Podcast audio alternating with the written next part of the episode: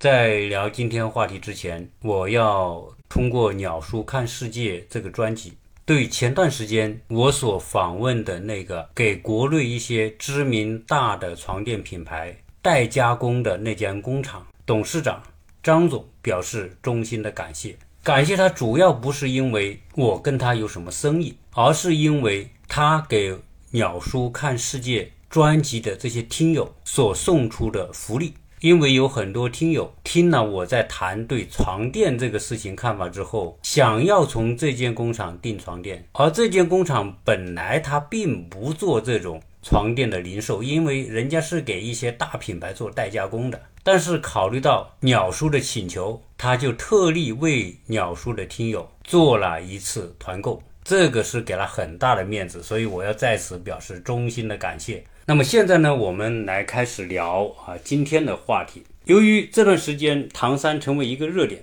我呢也就会时不时的去刷一些相关的视频，了解一下事情的进展。由于说现在是一个去中心化的自媒体时代，很多的信息可能我们并非是通过中央电视台。的新闻节目，或者是通过其他的主流媒体的新闻渠道来获得，而很多可能就是从一些视频的平台去获得。由于很多人都可以发布视频，所以相应来说，很多内容是草根内容。而正因为这种草根性质的内容，让我们更能感受到打人事件的这种全民的关注度，各种各样的解读特别的丰富，而且你看民间。叫高手在民间，有很多民间的主播谈这些节目都谈得相当的好。那我最近所注意到的情况是，这一次打人事件不仅受到全社会的高度关注，更重要的是，普通的民众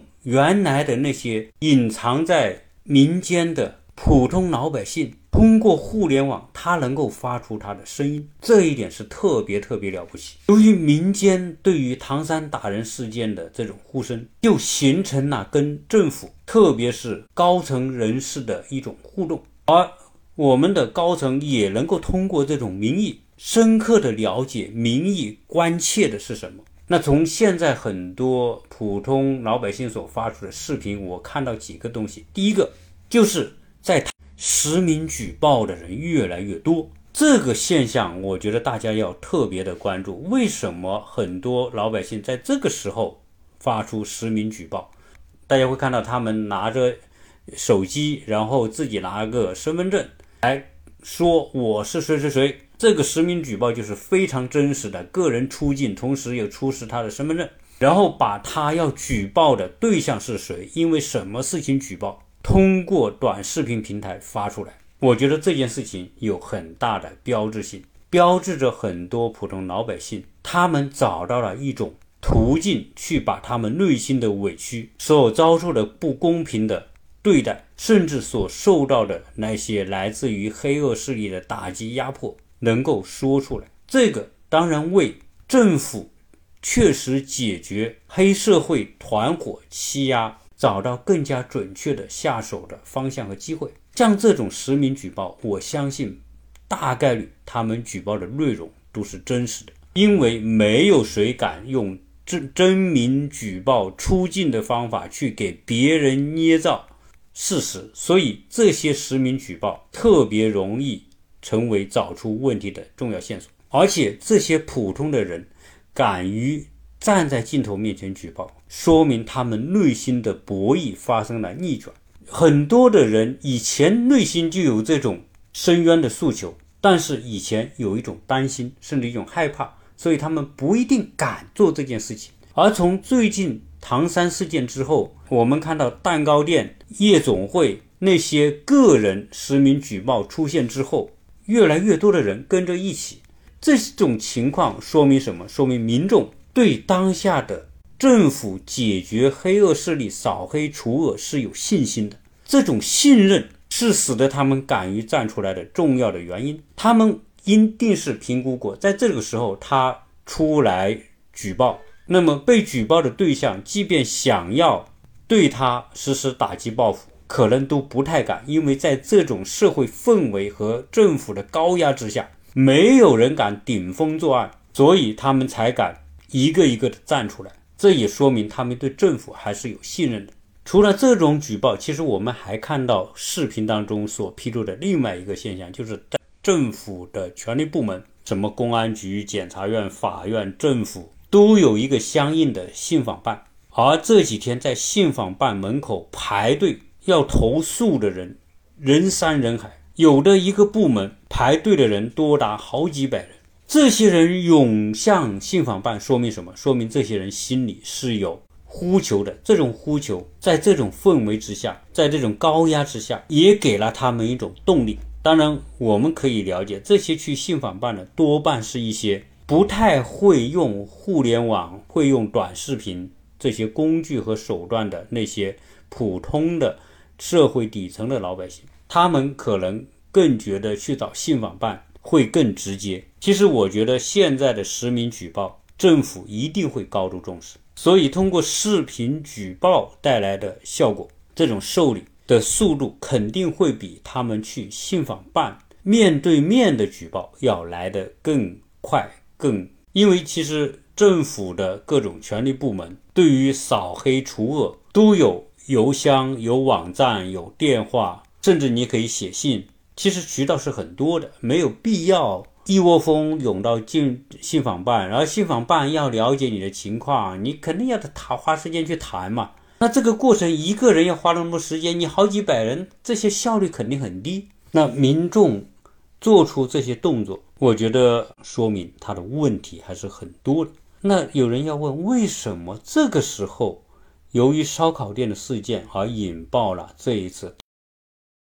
反黑除恶？为什么不是在这之前，也不是在这之后呢？那我看网上有人就分析，之所以现在烧烤店打人事件成为一个引爆点，是因为河北省迎来了新的一届换届的各级领导，只有新来的领导才可能也敢于去触及黑恶势力以及黑恶势力后面的保护伞。所以你看到这一次政府通过新闻。所表的态度要从严、从重、从快打击这些黑恶势力。同时，我们看到这一次抓捕这些黑恶的团伙用的是异地的警察。中国的这种异地用警的模式，往往是因为当地的警察不特好使，或者说当地有很多的相关的权力，一些腐败分子就是这些黑恶势力的保护伞。如果在有这些保护伞存在、通风报信的情况之下，很多时候你要去抓这些人是抓不到的。所以异地用警，这些黑恶势力原来所建立的这些关系网络就没有作用。所以大家会看到，凡是打黑除恶一些大的案件，基本上都是异地用警，然后异地关押。这种异地处理的方式，就使得这些原来有通天本领的这些黑恶势力。他的关系网给废掉，有助于查处这些案件。当然，这个后面我们也能想象得到，在打黑除恶，它只是一个面上的东西，就像一个毒瘤，这个脓包，这些黑恶势力是脓包的这个头上这些化脓的部分是要把它刮掉的。但是更重要的是要清除造成这个脓包的根源，而这个根源其中一个很重要的原因就是一些相关的政。部门当中存在那些腐败腐败分子，而这些腐败分子又在这些黑恶势力团伙的腐蚀拉拢之下，成为他们的保护伞。所以这一次在他们打黑除恶之后，特别是在民众大量的实名举报以及上访，一定会揭开这颗盖子，甚至有可能导致官场的大地震，甚至。更高级别的涉事官员被牵扯出来。其实我们一再讲，中国的社会治安形势已有很大的改变和提升，人们的安全感已经越来越多。但是，并不等于说各地的那些黑恶势力就彻底扫除干净了。那么，通过烧烤店这个事件，以及通过民众的举报和上访，一定会让各级政府。不敢在这个问题上松懈，扫黑除恶要变成一个常态化。同时，政府可能会为民众建立更加有效的投诉渠道，而且这种投诉不应该被。当地的某些权力分子通过各种方式截留，甚至这种揭发反而成为被打击报复的原因。而我在上期节目有一个特别特别大的口误和错误，我在这个中间必须特别来纠正一下，就是我在上期节目聊到这个麦当麦当娜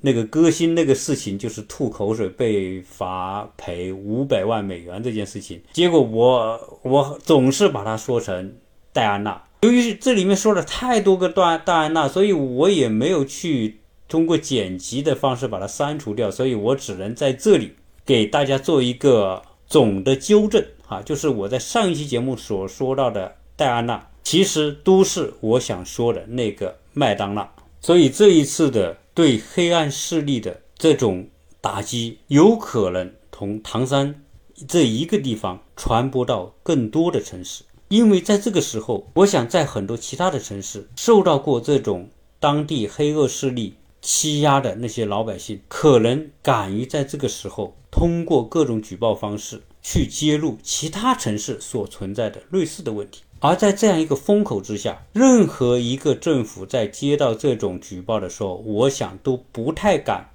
掉以轻心，因为现在这种大众互联网的时代，一个举报视频出来，就全网都看得到的。那之所以这一次全民这么关注他事件，一个最重要的原因就是大众需要更加确切的安全感，因为每个人家里都有儿童，都有妇女，都有老人。儿童、妇女、老人是我们这个社会相对最需要保护的对象，也是相对比较弱势的群体。如果这些黑社会的人员对普通人都敢光天化日之下大打出手，那对于一些老弱病残和妇女，那更可能会是为所欲为。那我们每个人的家人都变得没有安全感，所以这种安全感的缺失，以及每个人对于自己家庭弱势群体在社会上为了不受到类似的情况，所以我看每个人现在都关注甚至参与，并且在各种各样的平台上去。发表出自己的看法和声音，这是有很深刻的社会基础。那在现在的这种呼声当中，大家一定期待对这些人的判决的结果。在我们当今这样一个环境，中国的社会发展在全世界都是发展的最快的，而且成就有目共睹。然而，这种发展的快，更多的是在财富、在物质层面的。可视化的进步，其实中国的发展，以我们自己所处的这种行业，比如我们做的是装修建材这个行业，其实是很内卷。像我们装修建材这个行业这样内卷的行业，一定还很多。其实这种社会的快速发展的一个副产品，就是社会的焦虑。我们今天这个社会之所以发展的快，就是因为竞争压力在加大。以我所去过的一些国家来说，中国的竞争压力相对来说是最大的。这种竞争也带来社会发展的动力，特别是在物质和财富层面。因此，我们这个社会这种快速发展所带来的内心的焦虑也是最多的。人说，为什么这些人要去搞这些黑社会团伙？其实，黑社会团伙也是一种竞争方式和手段。这些。恶人他组成团团伙伙，构成所谓的黑社会性质的组织，在某些行业和普通人在争夺资源的时候，他们就具有优势。他们通过这种优势，就可以在生意上、在竞争上会有更强的竞争力。他们从而可能会有更高的市场占有率。你看，在这些恶人当中，有些就是做海鲜生意的，有些是做运输或者做其他的买卖的，开工厂的都有。那这些人用非常的手段打击他的竞争对手，排除他们的这种竞争。他们用一种非法的手段来提高竞争力，赚更多的钱。他赚更多的钱，更容易赚钱。他可以拿出这些钱去腐蚀一部分的手里有权可以管制他们的那些官员，而有些官员可能挡不住这种腐蚀拉拢，别人天天请他们好吃好喝好玩。而且不停地给他们送钱送红包，意志薄弱的官员每天拉别人的那可不手软。一旦这些人拉拢腐蚀成功之后，未来他们如果出现违法乱纪，那这些被拉拢腐蚀的权力部门的那些公务人员，他们就对他们容易形成网开一面。这种网开一面就是保护伞嘛。那这些人通过这种方式获得他对应的权力部门的保护之后，他们才可以胆子更大呀，更可以为所欲为啊。所以我相信，在这一次，官员现在已经躲在家里瑟瑟发抖，因为这么多的民众举报、上访投诉，一定会挖出更多的社会上的黑恶势力，而这些黑恶势力挖出来之后，很可能带出更多的基层的一些腐败官员。而这些基层的腐败官员有可能会带出一些更高级别的官员，所以这种影响和牵涉面一定小不了。如果通过这种方式能够清除更多的腐败官员，将那些黑恶势力的保护伞能够有效的清除，其实黑恶势力一旦失去这种来自于权力部门的保护，他们也就不敢那么光天化日之下欺压老百姓。现在网上关于事件的来自于各种平台的解读非常非常多。有人觉得特别奇怪的，就是在这一次事件当中被打的四个人以及他们的家属，竟然没有一个会站出来发声。那这后面有没有其他的原因？其实有些人说，打人的那些人在被抓之后，曾经通过花钱的方式跟被打的人有和解。然后想通过这种方式来抹平这件事情，其实像这么声势浩大的一个事情，怎么可能通过花钱能够和解得了？甚至有人说，这些女的当中有一个可能已经死亡。真相到底怎么样？我相信一定会有正式公布的那一天。在这样一种刑事。犯罪面前怎么可能和解得了？如果你是民事纠纷，那很容易啊，大家去和解。但是作为刑事犯罪，你已经是造成对别人的伤害，这种东西没有办法和解。这种和解的心态，只能是说明这些黑恶势力的过去习惯性的那一套手法，到现在已经不管用了。因为现在民众需要政府给一个交代。在反黑除恶这个问题上，只要政府作为，老百姓才会看到朗朗乾坤，而不用担心自己的家人、老婆、孩子被人欺凌。我相信我们的政府一定会将这种反黑除恶，借由他这样一个事件，将它常态化。最终有一天，就像我上期节目聊到的，过去曾经横行的各个商业场所的小偷。扒手在今天基本上销声匿迹一样。我们希望看到的是，在中国社会那种黑恶势力以及他们后面的保护伞，有一天也彻底消失。如果真的到了那一天，民众的安全感和幸福感一定能够得到更加进一步的提高。这本身也是中国在治理社会问题当中所具有的优越性。这种优越性在其他西方国家是不具备的。希望呃我们的听友可以关注鸟叔的这个专辑，并且给你的朋友更多的转发和分享，谢谢大家。